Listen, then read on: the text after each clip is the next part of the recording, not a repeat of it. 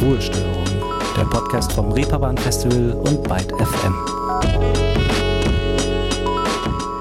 Hallo ihr Lieben und herzlich willkommen zu dieser neuen Folge Ruhestörung.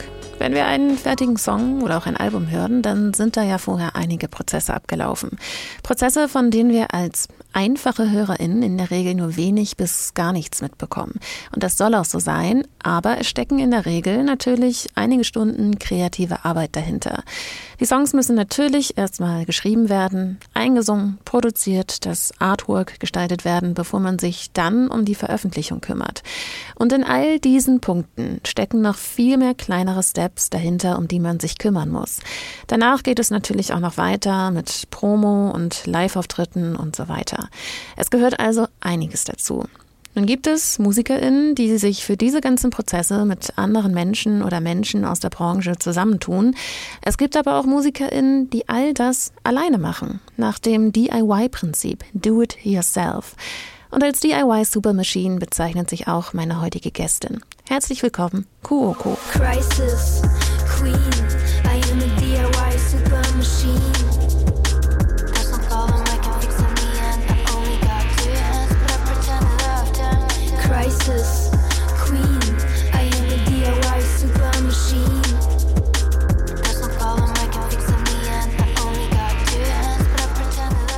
Crisis Queen, I am a DIY Super Machine. So bezeichnet sich Kooko mittlerweile auf ihrem aktuellen Album Troubleshooter. Das war aber sicherlich nicht direkt von Beginn an so und deshalb setzen wir noch mal etwas eher an. In der Regel gibt es ja MusikerInnen, die einen schon als Kind oder als jugendliche Person begeistert haben und manchmal sogar auch dazu gebracht haben, überhaupt anzufangen mit dem Musikmachen. Musik, die sich auch später im eigenen Sound rauskristallisiert.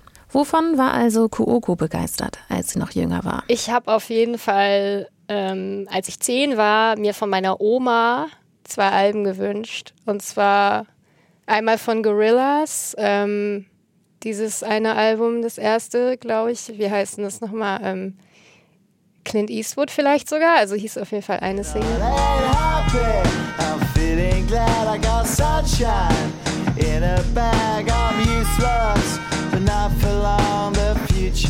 Und dann von Daft Punk auch noch irgendein Album. Discovery, glaube ich. Äh, genau. Ich finde, ich hatte schon sehr früh einen guten Musikgeschmack. Super groovy, super catchy nice synth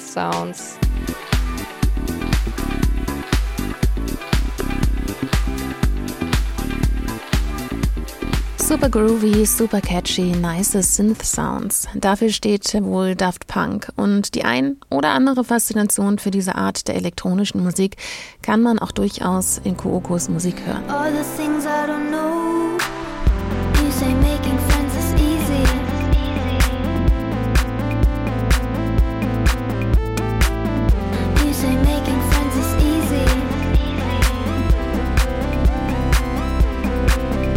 Aber sind diese sehr groovigen, catchigen Synth-Sounds auch genau das, was Kooko in ihrer eigenen Musik wichtig ist? Ja, auf jeden Fall. Also ich würde sagen, mit dem neuen Album ist auch nochmal so eine neue Grooviness eingezogen.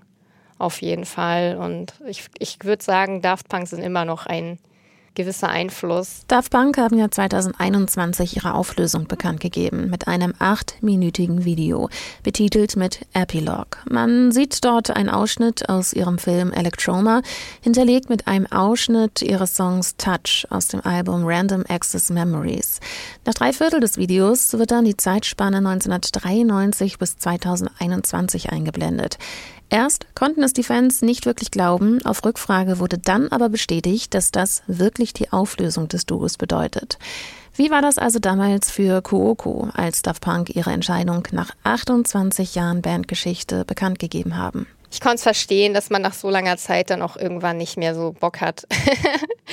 aber ähm, ja, ich, äh, die haben ja auch so ein episches Ende noch abgelegt mit diesem einen Video und so. Und ich glaube auch nicht, dass die so ganz verschwinden. Und ich glaube, dass sie auch nach wie vor von vielen Menschen sehr viel zitiert werden und einfach nach wie vor sehr präsent sind. Und ja, ich glaube, ich glaube, ich habe die nie live gesehen, leider. Das ist ein bisschen schade. Aber ähm, ich glaube, heutzutage hätte man auch für ein Ticket sehr, sehr viel Geld ausgeben müssen, um die überhaupt noch zu sehen oder auf irgendein Festival, auf das man eigentlich gar nicht gehen will, gehen müssen, um die zu sehen. Insofern, ja. Das kann gut sein oder gegebenenfalls auch gar nicht. Das Duo war nämlich nur zweimal auf Live-Tournee und das letzte Mal war 2007. Danach gab es nur vereinzelte Auftritte, zum Beispiel bei den Grammys. Kommen wir aber zurück zu Kooko und ihren Anfängen. Das erste Instrument, mit dem sie selbst in Berührung gekommen ist, ist das Keyboard als Kind. Oft gibt es daher zwei sehr unterschiedliche Szenarios, wenn man als Kind schon ein Instrument in den Händen hält. Entweder kommt dieser Impuls aus einem selbst heraus oder die Eltern schicken einen zum Musikunterricht. Bei Kuoko war es eher letzteres und die richtige Begeisterung für ein Instrument kam erst deutlich später. Und es war dann auch nicht das Klavier oder das Keyboard. Es war eher so dieses, ich werde zum Musikunterricht geschickt und habe nicht so richtig Bock, weißt du. Ich habe irgendwie, glaube ich, so mehrere Versuche gehabt, Keyboard zu spielen. Ähm, aber so richtig angefangen, das ähm, so auch äh, mit, mit Spaß und Commitment durchzuziehen, habe ich mit der Gitarre eigentlich so mit 17 ungefähr. Ich habe als Kind schon Musik gefeiert, war aber dann aber voll oft immer mit so Schulkontexten und so konfrontiert und so Kontexten, die einem das leider gar nicht so mega so vermitteln, dass es Spaß macht am Ende. Wird einigen vielleicht bekannt vorkommen, manche Dinge machen in der Schule einfach nicht so viel Spaß. Zu einem späteren Zeitpunkt, in einem ganz anderen Kontext, aber dann plötzlich schon. Kuoko hat uns eben schon erzählt, dass sie mit 17 dann zur Gitarre gegriffen hat. Und mit der Gitarre hat sie dann auch ihren ersten eigenen Song geschrieben über ein sehr klassisches Thema. Boah, so eine ganz äh, traurige Ballade über eine Trennung. Natürlich. Äh, über den ersten Herzschmerz. Ähm, nur Mollakkorde wahrscheinlich. Äh, Here We Meet hieß äh, der Song. Musik machen, Song schreiben, also auch ein sehr gutes therapeutisches Mittel, wenn es nach Kuoko geht. Das Gitarre spielen hat sie sich selbst beigebracht und seitdem hat sich an dieser Taktik auch nicht viel verändert. Auch das Produzieren hat sie sich nicht von irgendjemandem beibringen lassen oder sogar studiert, sondern ist selbst zur Tat geschritten. Heißt, Immer wieder beobachten, versuchen, üben und vielleicht auch die ein oder andere Lektüre oder ein YouTube-Video zur Rate ziehen. Wenn ich mir das so vorstelle, muss man da schon wirklich Bock drauf haben, immer wieder auf Wissenslücken oder Probleme zu stoßen und so lang dran rumzuwerkeln, bis man diese Hürde überwunden hat, um dann nach kurzer Zeit vor der nächsten Herausforderung zu stehen. Man muss da schon sehr ausdauernd sein und auch tolerant gegenüber Frustration, oder? Ja, voll. Also ich glaube, was, was geholfen hat, war, dass ich wirklich sehr früh angefangen habe ähm, zu recorden. Also ich habe ja so mit 17 ganz viel Gitarre gespielt und eigene Songs geschrieben dann. Ähm, dann habe ich irgendwie so mit 19 oder so mit meinem allerersten Gehalt mir gleich so Recording-Equipment gekauft und war sehr früh dabei sozusagen. Und habe da aber noch nicht so viel über Musikproduktion gewusst, sondern ich wollte in erster Linie erstmal wissen, wie kann ich meine eigenen Songs überhaupt recorden und er hatte dadurch schon so einen sehr frühen Zugang. Und ich glaube, das war irgendwie hilfreich, um da nicht so eine Scheu vorzuhaben. Irgendwie so, so konnte ich das sehr, sehr langsam aufbauen und ähm, immer erweitern. Und dann gab es aber auf jeden Fall auch so einen Punkt, nach so ein paar Jahren, wo ich ähm, das Gefühl hatte, eigentlich würde ich gern besser Musik produzieren können wo ich mir das aber irgendwie nicht zugetraut habe, wo ich dachte, ja, das und das kann ich jetzt, aber weiter geht's nicht. Und ich glaube, viele Leute hätten sich an der Stelle jemand gesucht, der dann hilft oder so. Und bei mir war das eher der Punkt zu sagen, nee, ich ähm, gehe das jetzt nochmal richtig an. Da war der Ehrgeiz also geweckt und daran hat sich bis heute auch nichts geändert. Ich schreibe die Songs, ich produziere sie. Ähm, ja, ich schreibe die Texte und singe das ein, ich nehme das auch auf und ich editiere das, ich tue die Effekte drauf. Also ich versuche es jetzt ein bisschen zu erklären für Leute, die vielleicht jetzt nicht selber Musik produzieren. Ne? Genau, also wenn da ein Hall ist irgendwo oder ein Delay, dann äh, habe ich dann da reingesetzt. So. Und das ist natürlich nur ein Bruchteil der Dinge, die dazugehören. Um die Liste von Kooko noch ein bisschen fortzuführen, bis ein Song fertig ist, gehören einige Schritte dazu. Der Recording-Prozess mit den Aufnahmen von Instrumental- und Gesangsspuren, das Editing, Mixing, Mastering, dazu gehört zum Beispiel das Hinzufügen von Effekten, das Ausbalancieren der Lautstärke und der Dynamik von allen Aufnahmespuren, das Anpassen von Frequenzen, Frequenzen und, und, und, und, und. Und wenn man sich das alles und noch viel mehr im Alleingang beibringt, dann muss man natürlich hartnäckig sein und wie gesagt Bock drauf haben, diese Probleme lösen zu wollen. Das ist zumindest eine Charaktereigenschaft, die dieses autodidaktische Lernen deutlich einfacher machen kann. Aber natürlich gibt es noch ein paar mehr Faktoren, die dort eine Rolle spielen. In was für einer Umgebung bist du auch? Ja, wobei man bei mir auch einfach sagen muss, ich war da auch eher in so einer Szene unterwegs, in der nur Männer Musik machen. Und äh, also das hätte mich jetzt, glaube ich, also ob es das jetzt einfacher gemacht hat, weiß ich nicht. Oder ob dadurch vielleicht auch eher so ein nochmal so ein Wille aufkommt, hey, jetzt mache ich es erst recht oder so. Das kann natürlich auch sein. Und auch hier wird wieder deutlich, Kuoko ist ehrgeizig und will es den Menschen dann auch beweisen, gerade in so einer männlich dominierten Branche. 2018 hat sie zum Beispiel auch die Jury des beliebten Hamburger Nachwuchspreises Krach und Getöse überzeugt. Im Mai hat sie den Preis bekommen und ein paar Monate später ihre erste EP veröffentlicht mit dem Titel Lost Woods. Auch darauf dieser Song Birds on the Fire Escape.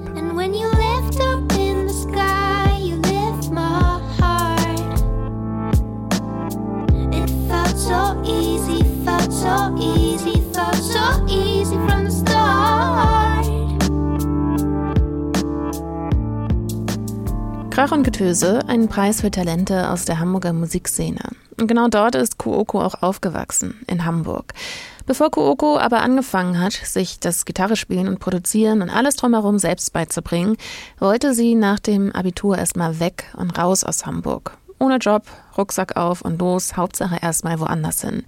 Die Wahl ist dabei auf London gefallen. Eine Stadt mit einer sehr ausgeprägten und besonderen Musikszene. Hip-Hop, Rock, Pop, Elektro, Jazz. Man findet dort eigentlich alles, was das Musikherz begehrt, auch die nischigsten Subgenres. Eine Eigenschaft, weshalb die Stadt für viele eine große Anziehungskraft hat und auch fast neun Millionen EinwohnerInnen. Dementsprechend kann man sich ja vorstellen, dass es nicht immer einfach ist, wie in jeder Großstadt oder Metropole, dort auch eine Unterkunft zu finden. Kooko ist damals mit 19 dann in einem besetzten Haus irgendwann gelandet. Eine Hausbesetzung, ein widerrechtlicher, gemeinschaftlicher Einzug in ein leerstehendes, zum Abbruch bestimmtes Haus. So sagt es die Definition, wenn man die Suchmaschinen danach befragt. Klingt nach einer Erfahrung, die bei weitem nicht viele machen. Wie kam es also dazu? Also ich glaube, es ist, ähm, gab schon so diese Grundidee, ähm, vielleicht ein Haus zu besetzen, aber zu dem Zeitpunkt schien das irgendwie noch unrealistisch. Ähm, ich meine, ich war ja auch super jung, ne? mit 19 habe ich mir dann Backpack aufgesetzt und so, ciao, ich bin jetzt mal da und dann auch mitten im Winter. Und dann war das äh, halt über Couchsurfing tatsächlich und es war sehr schwer in London jemanden zu finden, der Bock hat, mich aufzunehmen. Und dann äh, bin ich in so einem Eco-Village gelandet. Das war so ein ähm, absurdes Dorf mitten in der Stadt auf so einem besetzten Stück Land, wo Leute in so Jurten gelebt haben und irgendwie ihre, ihr Essen containert haben und in so einem Gemeinschaftszelt saßen und, und Feuer gemacht haben. Also das war irgendwie so, so ein Hippie-Dorf mitten in der Stadt. Und da bin ich dann halt irgendwie gelandet. Und äh, von dort aus bin ich dann, habe ich dann Leute kennengelernt, mit denen ich dann ein weiteres Haus besitzen konnte. Da musste ich aber nochmal nachhaken. Wie kann man sich dann dort den Alltag vorstellen?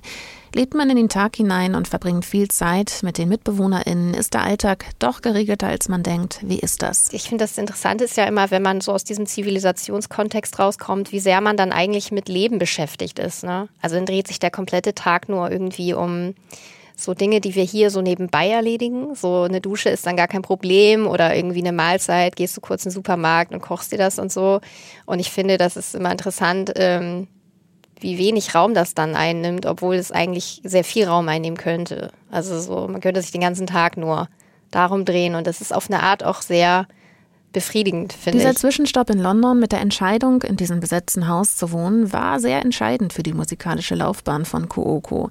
Denn dort hat sie eine Bekanntschaft gemacht, die sie dazu gebracht hat, sich musikalisch weiterzuentwickeln. Weg vom Singer-Songwriterin-Tum hin zu elektronischeren Sounds. Und vor allem auch nicht nur singen, sondern selbst auch wissen und verstehen, wie alles funktioniert. Bin, glaube ich, sehr dankbar für die Erfahrung. Auf jeden Fall. So crazy muss man erstmal leben. Und ich habe ja dann sozusagen in einem sehr frühen Alter schon erlebt, äh, wie es ist, wenn man nicht so ein Standard-Normie-Alltagsleben lebt. Und äh, ja, für diese Erfahrung bin ich schon extrem dankbar. I've been blind to the most attracting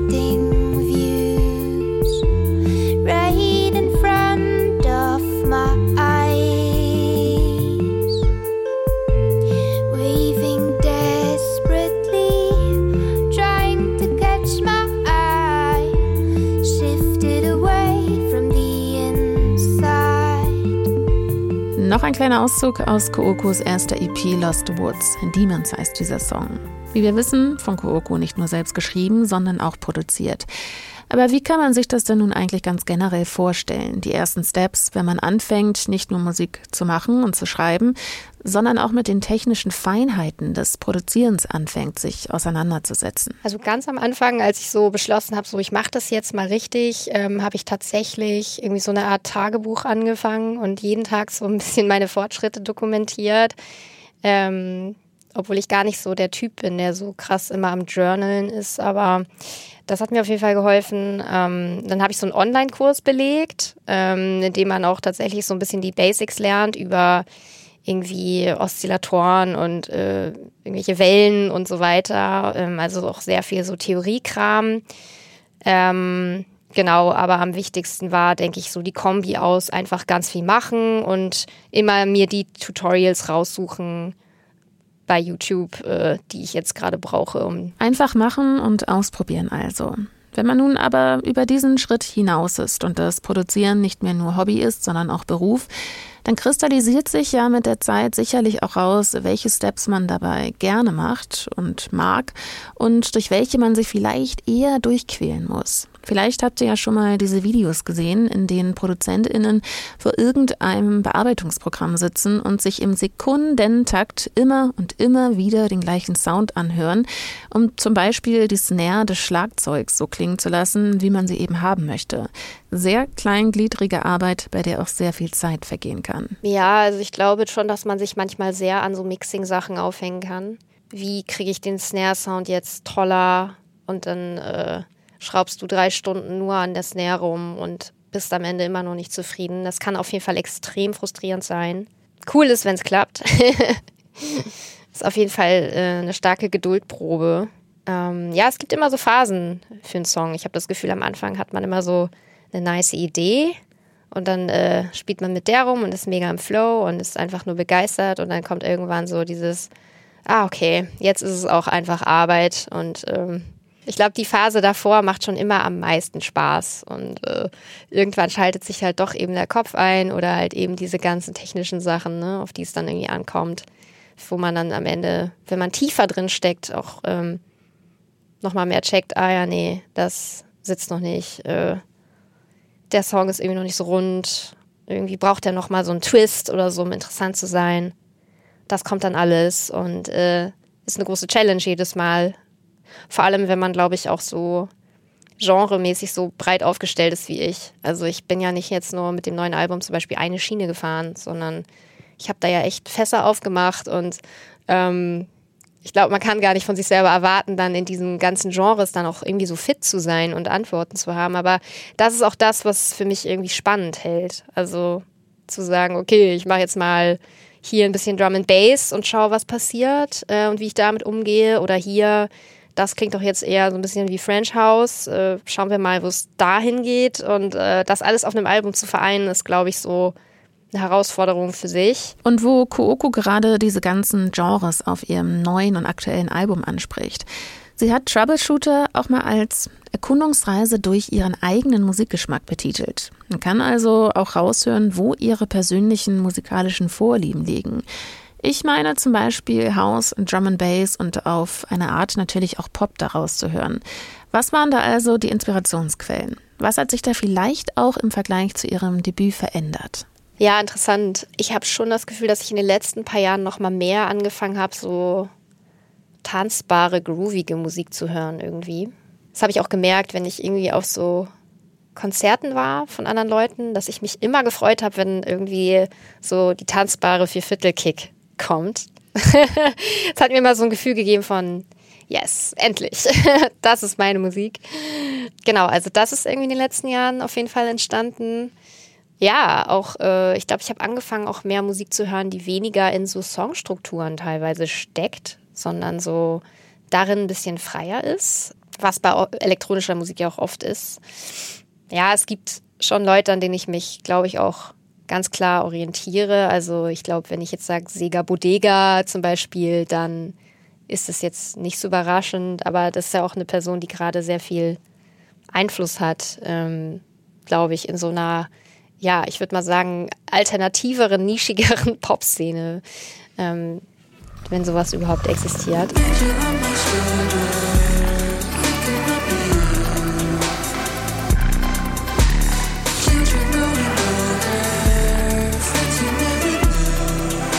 Genau, der hat ja auch gerade mit Björk zum Beispiel und Rosalia zusammengearbeitet. Und ja, also ich glaube, ich bin immer Fan, wenn Popmusik irgendwie so einen kleinen Twist hat, irgendwas, was es interessant macht und irgendwas einem zeigt, was man vielleicht auch äh, nicht sofort versteht. Genau, also ich bin zum Beispiel jetzt auch großer Fan von so Vocal Harmonizern, ähm, die Stimme irgendwie verfremden. Da war ich vor ein paar Jahren teilweise echt ein bisschen anti, und ähm, ja, bin jetzt gerade so ein bisschen aber dabei, das äh, sehr cool zu finden. Bei Autotune und der Verfremdung von Stimmen scheiden sich ja oft die Geister. Die einen finden es mega und lieben es, die anderen können es einfach nicht leiden. Wie kam also bei Kooko dieser Sinneswandel? Es ist halt voll schwer, das zu erklären. Ne? Also Geschmack entwickelt sich ja auch einfach. Und ich glaube, das, was ich schade finde, ist, wenn ich das Gefühl habe, die Stimme ist ja was sehr Uniques, was sehr Einzigartiges. Und ich finde es manchmal schade, wenn ich das Gefühl habe, alle Leute knallen in jedem Song einfach Autotune über ihre Stimme, weil dadurch was verloren geht. Also dadurch äh, wird ja alles so ein bisschen homogenisiert im Endeffekt. Und ähm, selber aber damit rumzuspielen und auch nicht immer so den gleichen, die gleiche Einstellung, den gleichen Effekt zu nehmen, das finde ich schon aber auch wiederum sehr spannend. Und gerade wenn man wie ich schon lange mit der eigenen Stimme viel arbeitet, dann kann dem das halt eben diesen Twist geben. Und ähm, aber genau erklären, warum ich das jetzt so feiere, ähm, das ist dann schwer. Also es ist ja eine Ästhetik, die angefangen hat, mir irgendwann auch immer mehr zu gefallen. Und es ist auch, glaube ich, voll okay, da die Meinung zu ändern und auch voll wichtig, dass man seine Meinung da auch ändern kann.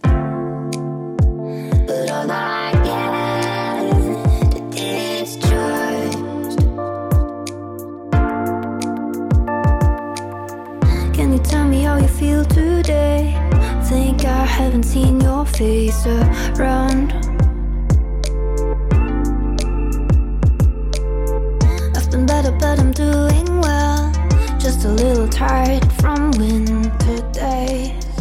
Firework, der Opener aus Kookos aktuellen Album Troubleshooter. Zwei Jahre hat sie daran gearbeitet. Für Kooko ziemlich lang, wie sie mir verraten hat. Was total hilft, ist halt eben auch sich selber den Abstand gönnen zu können. Und ich glaube, davon hat mein Album auch sehr profitiert, also dass ich mir wirklich Zeit dafür genommen habe am Ende, also auch über die Deadline hinaus dann zu sagen, okay, nee, es ist halt noch nicht da, wo es, ist, wo es sein kann oder wo ich es haben möchte. Und ähm, also ich habe ja echt jetzt quasi so zwei Jahre daran gearbeitet und das ist schon für die heutige Zeit ziemlich lang für ein Album. Es gab aber auch einen Grund dafür, der, wenn man Sängerin ist, nicht unwichtig ist und auch sehr belastend sein kann. Ein Grund, warum ich so spät mit dem Album auch fertig geworden bin, ist auf jeden Fall, dass ich im letzten Jahr mega viel Probleme mit meiner Stimme hatte phasenweise wirklich gar nicht singen konnte, keinen Ton getroffen habe. Und ähm, also ja, also ich weiß nicht, ich war irgendwann mal krank und äh, hatte dann so einen Husten, der einfach wochenlang nicht wegging. Und ähm, die Stimme hat irgendwie sehr, sehr darunter gelitten. Und es wurde mir jetzt auch nie so richtig diagnostiziert, was es ist, aber ich war auch nur so bei Hausärzten oder vielleicht mal bei H beim HNO-Arzt oder so. Und ich glaube, nächstes Mal, wenn mir sowas passiert, würde ich dann, glaube ich, eher nochmal das Geld in die Hand nehmen und zu einer Spezialistinnen-Person gehen. Ähm, genau, aber ja, das war auf jeden Fall äh, belastend, äh, weil die Stimme doch auch etwas ist, was uns, glaube ich, sehr viel Selbstvertrauen gibt und ähm, oder auch gerade als singende Person etwas sehr Wichtiges ist und ein gewisses Körpergefühl, was man auch hat, ausmacht. Ähm, so performen zum Beispiel ist ja auch sowas super körperliches. Und wenn da so ein wichtiges Element, also eigentlich das Element fehlt, dann äh, ist das schon sehr belastend auf jeden Fall. Und ähm, ja, das ist auf jeden Fall auch äh, auf meinem Album zu hören, glaube ich, mit so Songs wie Breaking vielleicht, was so eine wütende Interlude ist, oder Take It Slow ist ja ein Song, in dem es explizit darum geht, ähm, über diese, um diese Auseinandersetzung mit ähm, Self-Care und äh, Pausen einlegen und sich eben nicht überarbeiten. Und ähm, ja, also mir war vorher nie so klar, wie sehr ich eigentlich auch abhängig bin von meiner Stimme in dem, was ich mache. Es war auf jeden Fall eine unangenehme Erfahrung. Take it slow.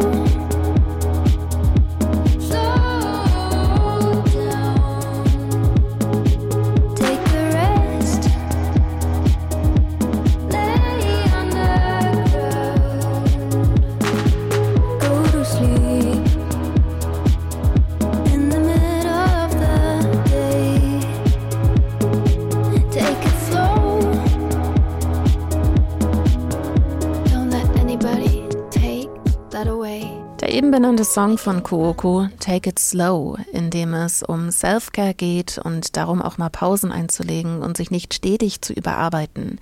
Aber wie wir es von Kooko kennen, hat sie auch diese Herausforderung mit ihrer Stimme angenommen.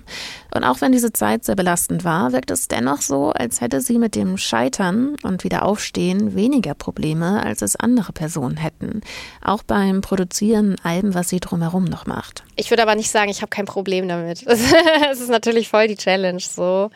Aber es ist wahnsinnig empowernd, finde ich, äh, Songs darüber zu schreiben, wie, dass es mir so geht. Ne? Und zu sagen, scheitern, das, damit habe ich ja mega viel zu tun in meinem Leben. So, ähm, dadurch, dass ich so viel ausprobiere, so viele Genres, so viele Medien, dadurch, dass ich, keine Ahnung, mir anschaue, wie funktioniert äh, Illustration, Animation, ähm, ich schneide Videos selber und sowas. Also ähm, ich scheitere einfach die ganze Zeit und du musst einfach sehr resistent dem gegenüber werden aber mir gibt das einfach so viel Inspiration, dass, ähm, dass sich darüber auch einfach sehr stark meine Kunst definiert, dass ich eben so viel ausprobiere und scheiter. Und ähm, ja, Loser ist ein Song, der in dem es ja darum geht, dass es in Ordnung ist zu scheitern. Und ich spiele den zum Beispiel auch total gerne live. Ähm, und ich weiß auch jedes Mal, so wenn ich jetzt irgendwas falsch mache in diesem Track, dann wirkt es fast wie Absicht. und ähm, ja, genau. Ich glaube, ich suche immer nach den Sachen, die irgendwie Spaß machen und irgendwie empowernd sind. I be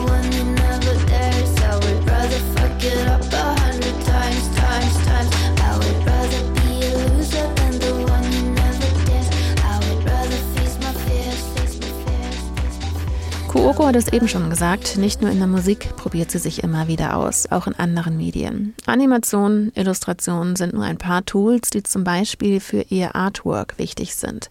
Auch dort steckt viel von Coco selbst drin, auch wenn sie sich dort die Menschen sucht, die ihr dabei helfen, ihre Vision in die Tat umzusetzen. Ja, das ist unterschiedlich. Das ist ja auch teilweise immer noch so, dass ich selber mache. Oder ich bin auf jeden Fall auch immer noch sehr stark involviert und dann. Ähm also, weiß nicht, das letzte Presseshooting habe ich äh, selber organisiert. Ich bin ähm, auf alle Leute zugegangen, die Teil davon waren und äh, bin am Ende die Person, die alles entscheidet. Insofern würde ich sagen, steckt da noch immer noch sehr viel von mir drin, nur schieße ich die Fotos eben nicht selber, ne? So.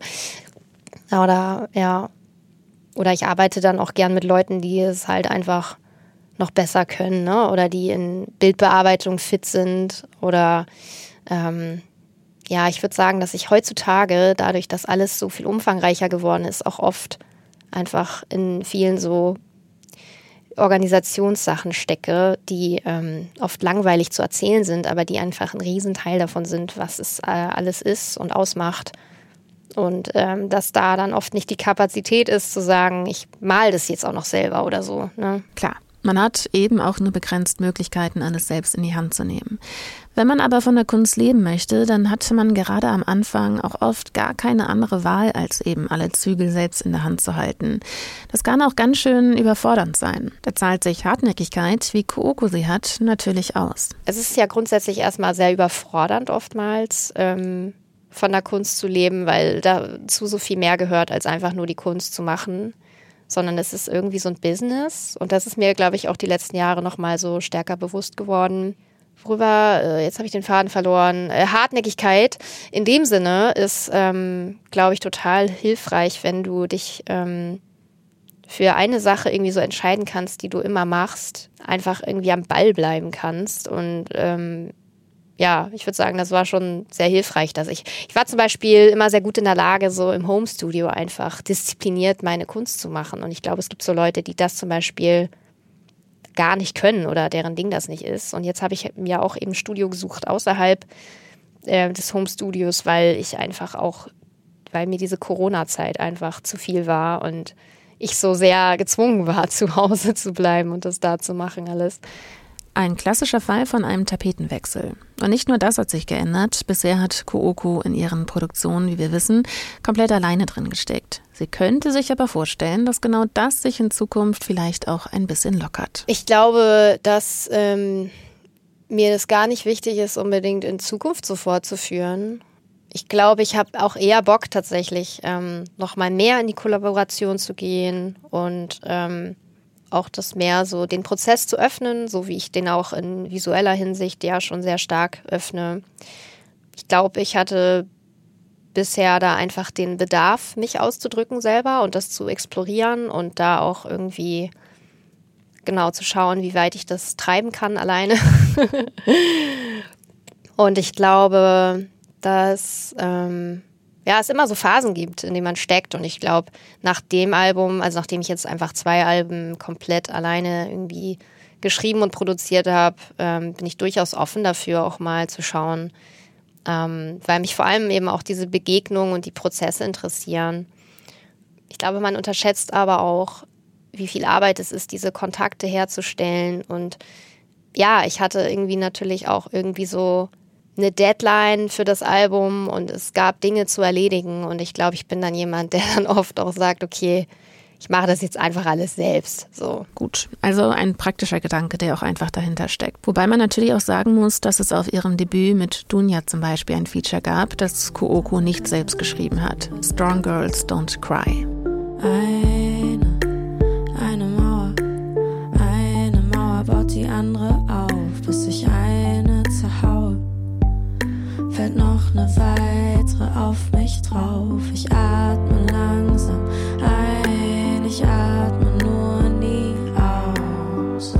Zweifel bleiben nur in meinen eigenen vier Wänden stürzen ein, wenn ich zu viel denk, sammeln sich Und auch auf Troubleshooter gab es einen Song mit Lila Sophia, This is Fine. Love you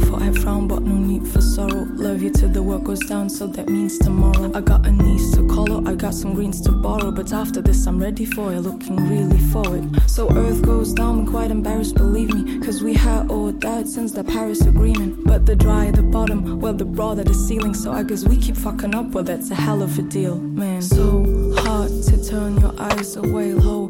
Fly, at least the synth and shy is grey. All Da frage ich mich doch, ob es denn für die Zukunft eine Wunschkollaboration für Kooko gibt. Natürlich gern ähm, mit anderen Flinter-Artists. Ja, vielleicht auch international. Aber ich bin tatsächlich, glaube ich, noch nicht so gut darin, diese Kontakte herzustellen. Obwohl ich da, glaube ich, ähm, ja, also ich glaube, ich müsste es einfach mal machen und dann wird es schon irgendwie entstehen. Einfach mal machen, darin ist Kooko ja eigentlich gut, würde ich behaupten. Ist also sicherlich nur eine Frage der Zeit, bis da mehr interessante Kollaborationen zustande kommen. Vielleicht dann auch international. Und international ist auch das Stichwort, wenn man über die Stadt New York nachdenkt. Am Times Square versammeln sich aus der ganzen Welt Menschen, um inmitten der Häuserschluchten im Herzen des Broadway-Viertels zu stehen, umringt von einer ziemlich beeindruckenden Ansammlung von leuchtenden Werbetafeln und Bildschirmen, sehr farbenfroh das Ganze. Und auf einer dieser Tafeln schaltet auch Spotify gerne mal Kampagnen, wie zum Beispiel für ihre Equal-Kampagne, die Frauen im Musikbusiness als Minderheit unterstützen soll. Und genau um dieses Programm in die Welt zu tragen, war dort am Times Square auch Kuokos Gesicht im Rahmen dieser Kampagne zu sehen. Ob das nun aber einen Einfluss auf alles weitere gehabt hat, schwierig zu sagen. Also in dieser Industrie, in diesem Job, würde ich sagen, ist ja alles immer ziemlich, es fühlt sich alles ziemlich random an, sage ich mal. Ne? Also so, du bekommst Anfragen, dann hast du wieder Durststrecken, in denen weniger Anfragen da sind. So, das gehört total zu diesem Job. Und äh, ich würde jetzt nicht sagen, dass danach eine Welle an Interesse auf mich zugerollt ausgerollt ist. Gleichberechtigung und Sexismus in der Musikindustrie sind aber Themen, über die Kuoko viel spricht und auch in ihrer Musik aufgreift. Zum Beispiel im Song Perfect Girl. I'll never be the perfect girl that you want me to be, heißt es dort. I'll never be the perfect girl that you want me to be. I'm too busy learning the shit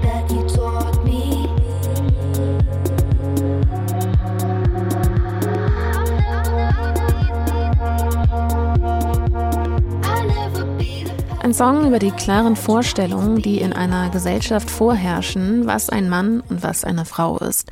Und auch in der Musikindustrie ist man von Sexismus nicht frei, sogar ganz im Gegenteil. Wir haben in den vergangenen Folgen schon oft über die Initiative Key Change gesprochen. Hört dort gerne auch mal vorbei.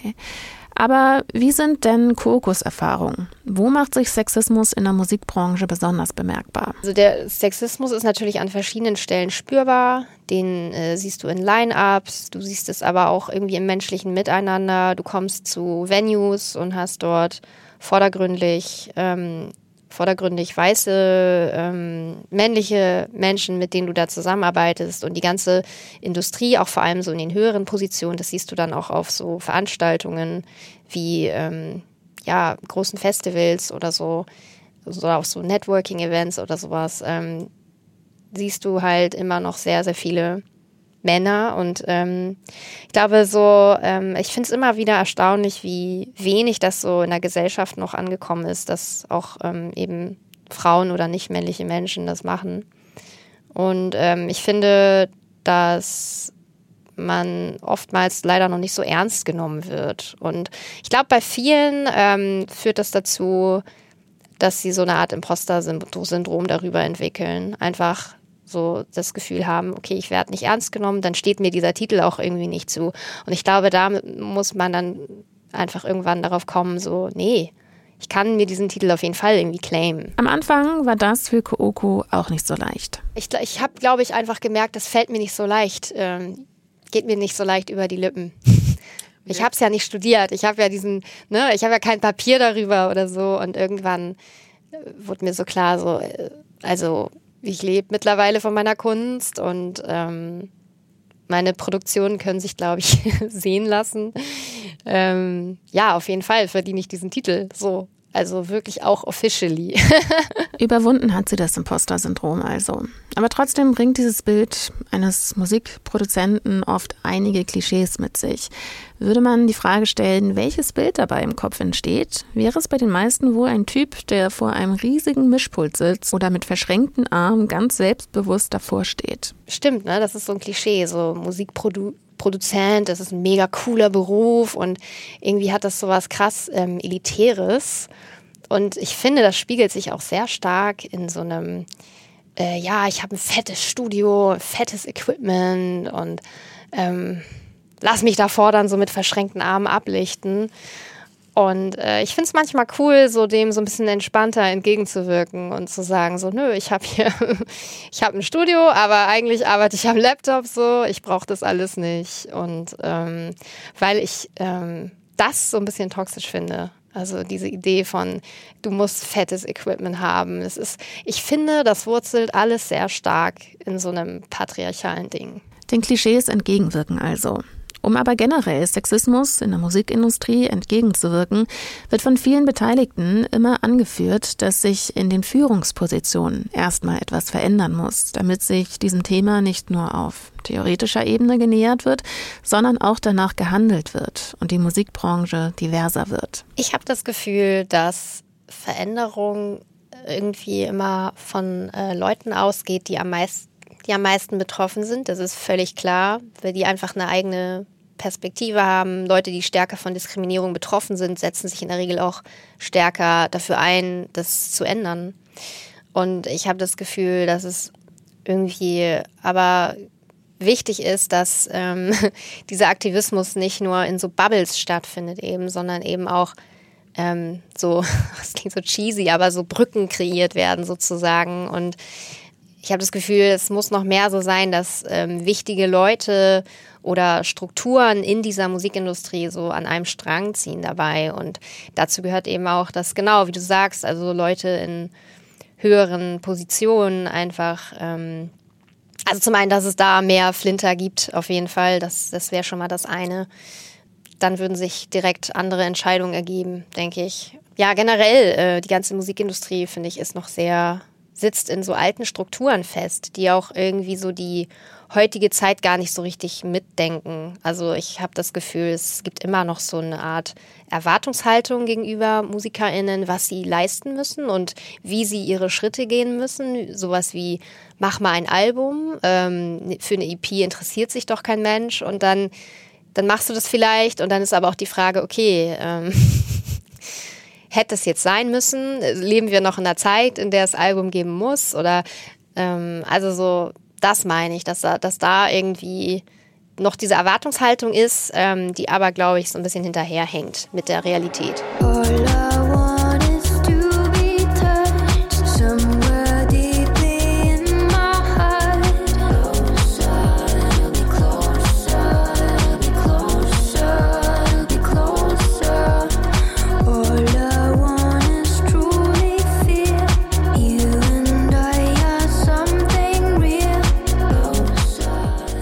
Ausschnitt aus dem Song All I Want und auch ein Song aus Kookos aktuellem Album. Und mit diesem Album ist sie im Dezember zum ersten Mal richtig auf Tour gegangen. Bei ihrem Debüt haben wir 2021 nämlich noch mitten in der Pandemie gesteckt. Schaut man sich die Beschreibung zu dieser Tour an, dann steht da sowas wie eine empowernde Choreografie, die mit K-Pop-Attitüde spielt und mit asiatischen Stereotypen aufräumt. Ich war leider nicht dabei und habe mir das deshalb nochmal genauer erklären lassen. Wie kann man sich so eine Kuoku-Show vorstellen? Der Ausgangspunkt ist mein Song Yellow Fever Gaze, in dem es ja um anti-asiatischen Rassismus geht und in dem ich ähm, sowohl musikalisch ähm, mit asiatischen Stereotypen spiele, als auch ähm, in dem Musikvideo, was dazu gehört. Äh, von dem ging eigentlich alles aus. Also das, äh, der Song ist auf meinem letzten Album. Und für das Musikvideo habe ich ähm, mit Leuten zusammen eine Choreografie entwickelt, die wir dann äh, getanzt haben vor einem Greenscreen. Genau. Ähm, das war auch mein erster Greenscreen-Edit, den ich selber gemacht habe. Also ich habe das Video komplett selber geschnitten und geeditet. Ähm, ja, und äh, dann hatte ich letztes Jahr im Februar Fragezeichen, März. ich glaube im März einen Auftritt in der Elbphilharmonie hier in Hamburg, was natürlich eine Riesensache war. Und ich hatte so eine große Bühne dafür, dass ich das Gefühl hatte, okay, ich habe Bock, irgendwas Spezielles zu machen. Und Tanz ist eine Sache, die ich in den letzten Jahren immer weiter exploriert habe, auch privat, ähm, angefangen habe, mehr zu tanzen.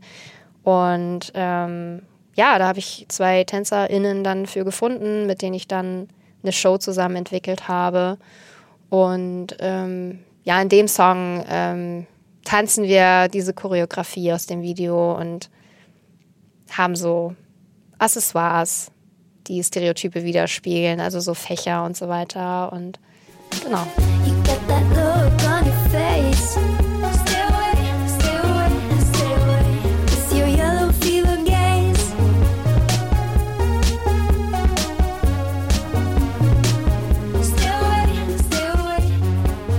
Das ist also der besagte Song Yellow Fever Gaze, auf dem die Idee der Choreos während Kuokos Live-Shows wurzelt. Aber wie war denn diese Tour so ganz allgemein? Was ich cool fand, war, dass ich jetzt nicht so fünf Tage am Stück unterwegs war, ähm, weil das, glaube ich, auch immer so voll anstrengend ist. Und ich fand es cool, dass ich das auch sehr genießen konnte, weil ich irgendwie auch immer Pausen zwischendurch hatte. Also diese fünf Termine, die es ja nur waren, haben sich über zwei Wochen erstreckt. Das kann ich auf jeden Fall sehr empfehlen. Ja, und es ist schon irgendwie verrückt, dass man in eine random Stadt fahren kann und da dann einfach Leute stehen auf einen warten und das ist äh, und man da so in Kontakt kommt. Das ist irgendwie echt cool oft sind wir ja als Musikschaffende in der Situation, dass wir auf einem Festival spielen oder so, wo man auch manchmal nicht genau weiß, was man für ein Publikum vor sich hat. Also das ist mal dankbarer, mal hören die Leute mega schön zu und mal ist es auch undankbarer und du hast irgendwie so eine besoffene Crowd vor dir.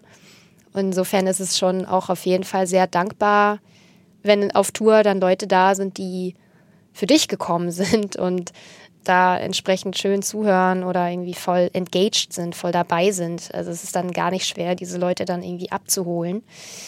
Aber es ist natürlich auch sehr viel Aufwand, ne? Klar, so eine Tour plant man nicht mal eben so. Wir können nun also gespannt sein, wie es nach dieser Tour und nach dem Album bei Kuoko weitergeht. Zu guter Letzt hat mir Kooko aber auch noch ein paar Musikempfehlungen für euch mitgegeben. Ja, ich kann ja einfach mal zwei Sachen sagen. Also ähm, ich war jetzt ja auf Tour und hatte da auch einen Support-Act dabei, based in Köln.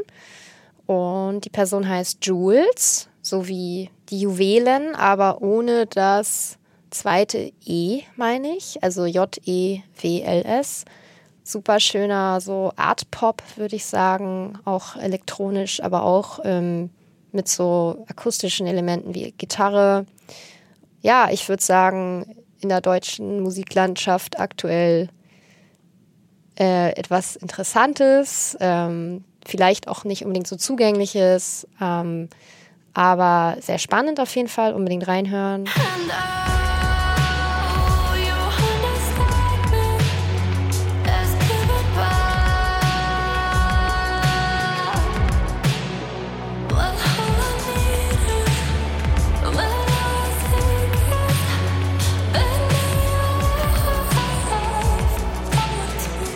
Und ähm, in Hamburg zum Beispiel lokal würde ich gerne Euro Eis empfehlen. Also Euro wie der Euro und dann Eis mit Z am Ende. Ähm, wir haben auch schon öfter zusammen auf den gleichen Veranstaltungen performt und ähm, das ist so, würde ich sagen, K-Pop infused, äh, elektronische Musik, ähm, die aber auch sehr ja, ähnlich wie meine Musik jetzt nicht so stark auf ein Genre festgelegt ist, könnte noch weniger auf dem, äh, also noch weniger unter dem Radar der Leute sein. Ja, das würde ich jetzt erstmal so empfehlen.